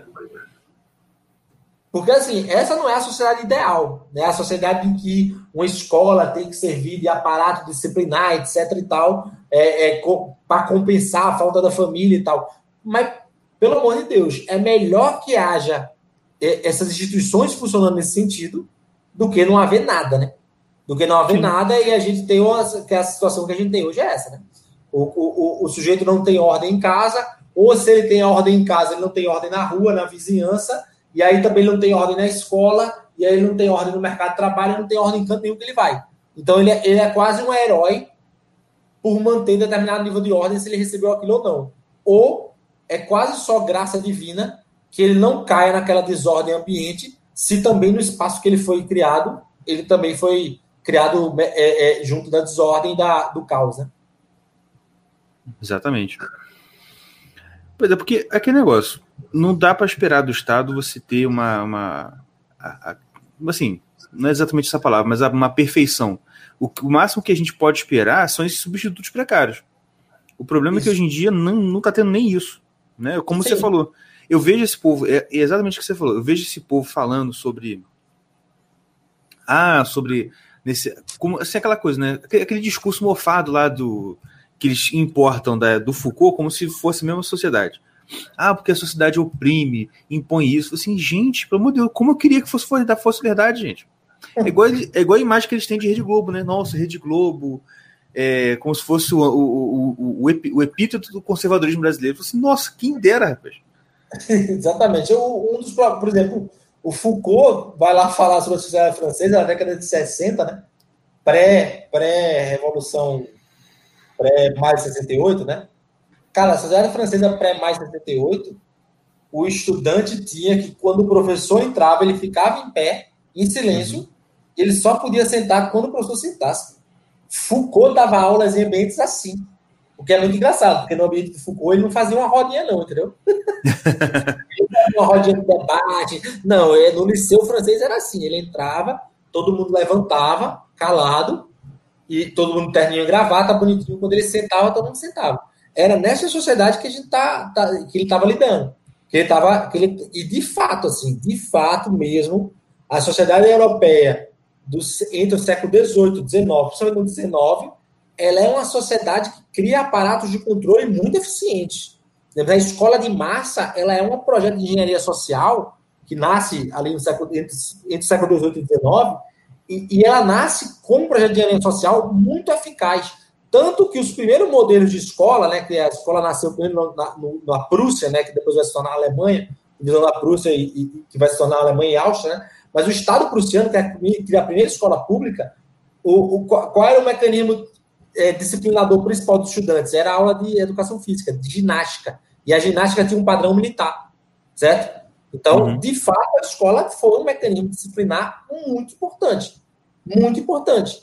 Aqui no Brasil, durante muito tempo, ela também foi. Só que ela se perdeu com isso. Se você pegar é, livros de pedagogia dos anos 70, tem um capítulo sobre ordem em sala de aula e disciplina em sala de aula. Se você pegar qualquer livro de pedagogia hoje, eu desafio o pessoal a pegar qualquer livro de pedagogia hoje, no Brasil, e procure um capítulo sobre como lidar com bagunça em sala de aula, e você não encontra uma orientação. O cara se forma professor, ele não sabe como botar ordem na sala de aula, que é o pressuposto fundamental. Se o seu estudante não consegue ficar uma hora e meia calado vindo alguém, ele não vai conseguir ficar fazer mais nada na vida dele. Né? Porque ele não vai aprender nada, ele não vai trabalhar direito, ele não vai seguir ordem no trabalho, ele não vai ser eficiente no trabalho, ele, enfim, ele não vai aprender a viver, né? Pois é, e aí a solução que o pessoal apresenta, ao invés de ser, não, vamos ensinar essa criança a ficar aqui calada uma hora e pouco ouvindo alguém, não. Ah, temos que fazer coisa, atividade lúdica. Quer dizer, ao invés de corrigir o erro, você incentiva o erro. Sim, criança... você tem que fazer tudo que agrade a criança. Né? Tudo é, que tá agrade a criança. bandido. Tá criando Exatamente. Tá é, o mesmo, é, o mesmo, é, é, o mesmo problema envolvido no, na pedagogia que deu nascimento ao bullying, né? Porque é outra coisa tosca da direita também. A direita fala, ah, negócio de bullying é frescura, no meu tempo tinha bullying e tal. Não, hoje o que tem, hoje o que tem é criança na escola pública que o nerdzinho ele é espancado todo dia e o vídeo dele sendo espancado é multiplicado pela rede social, certo? Então, é isso que é bullying hoje em dia, né? Só pensa que bullying é. é chamar o cara de gordo e tal. Não, bullying que existe hoje em dia é esse. E aí o que, é que uhum. acontece? Por exemplo, acontece nos Estados Unidos, acontece aqui. A pedagogia é, vamos já trazer o estudante para dialogar. Aí você bota o, o marginal que espancou o menino, junto do menino espancado, trata todo mundo como igual, entendeu? E vocês têm que dialogar, e arrumar alguma solução conjunta para o conflito. Solução conjunta, pô. Tem uma vítima e um espancador, pô. Não tem solução conjunta. Bota para fuder no espancador e protege a vítima. Acabou essa discussão. Certo? É. Mas vá procurar isso no nível de pedagogia. Não tem. Não tem, Não tem. de jeito nenhum. Exatamente. Muito bom, rapaz. O papo foi ótimo. Foi muito legal aqui essa conversa com você. Acabou que a gente não falou muito sobre a a prisão, em si, mas a gente é. pode talvez deixar isso para um outro, um, outro, um, outro, um outro episódio, a gente falar sobre isso, principalmente. A gente falou que mas o papo foi dela. ótimo. A gente falou do que vem antes dela. É, não, exatamente, exatamente. Não, não, foi, não foi por acaso. Aqui foi uma live introdutória, entende? Isso aí. Depois a gente vai entrar justamente aqui no assunto. Bora mesmo, cara. Serão mesmo. Foi muito bom. Foi muito bom, cara, gostei pra caramba. Quando vocês quiserem, eu tô, tô disponível para discussão. Que eu acho que assim, esses espaços da internet tem que ser tem que ser valorizado, né? a gente tem que, tem que discutir esses assuntos mesmo. E, e, e, é um esforço que eu faço de, de, de digamos assim, descer o andar. Não, não andar no nível de superioridade, estou dizendo andar mesmo no nível da comunicação. Porque eu fico, muitas vezes a gente quer pesquisa uma tema e tal, a gente fica muito focado na pesquisa, apesar que o meu livro, se tiver interesse, pode ver, eu fiz um esforço muito grande de escrever ele quase como se fosse um romance, certo? Então, uhum. então ele tem um esforço de conta com muita história, conto muita história, boto, cito muito pouco, não gosto de citar autor, então é, cito muito pouco, as jornadas são muito envolvidas em história, em contação de história, que eu acho que tem que ter esse esforço de comunicação com o público, certo? E também a gente tem que fazer esse esforço de traduzir, cara, traduzir para quem não é acadêmico, traduzir para quem não é especialista, é, entendeu? Isso é importante porque, mesmo. Porque a gente tem que, na verdade, nosso esforço hoje assim, no conservadorismo nacional, é, é, que a gente tem que ajudar a formar pessoas a formar um senso comum. Um senso comum para discutir tudo. Para discutir desde política a Estado, a educação, a família e dar os insumos mínimos para as pessoas poderem é, é, é, debater esse assunto e reestruturar algo que devia ser natural na sociedade. Uhum. Mas é isso, estou disponível. Quem, quem quiser também pode dar uma olhada. Eu dei uma palestra no Borborema também, no Instituto Borborema, no site, no, no YouTube dele. Se quiser dar uma olhada, chama Prender Resolve. Esse título bem progressista. Né? Então pode, pode, dar uma olhada que. que enfim, eu, eu, tô, tô jogando meus trabalhos na internet. Devagar, mas tô. Muito bom, cara. Muito bom mesmo. Obrigado pela participação novamente. É, eu que agradeço vocês e peço desculpa pela. O contato da gente foi muito fugaz, mas eu, eu, eu trabalho 12, 14 horas por dia, às vezes não, eu não tenho muito tempo para é é. não, mas. Mas tamo aí. Se precisarem aí, como é, que é, tá certo. pra gente falar. Tá? Tá, joia. Obrigado a todos que estiveram ouvindo até esse momento. A gente volta semana que vem para mais o Irmãos Caverna Podcast. Um abraço para todos e a gente fica aqui. Um abraço, fique com Deus e até a próxima. Tchau, tchau. Tchau, tchau. Até a próxima. Prazer. Osso duro de roer, pega um, pega geral e também vai pegar você. Tropa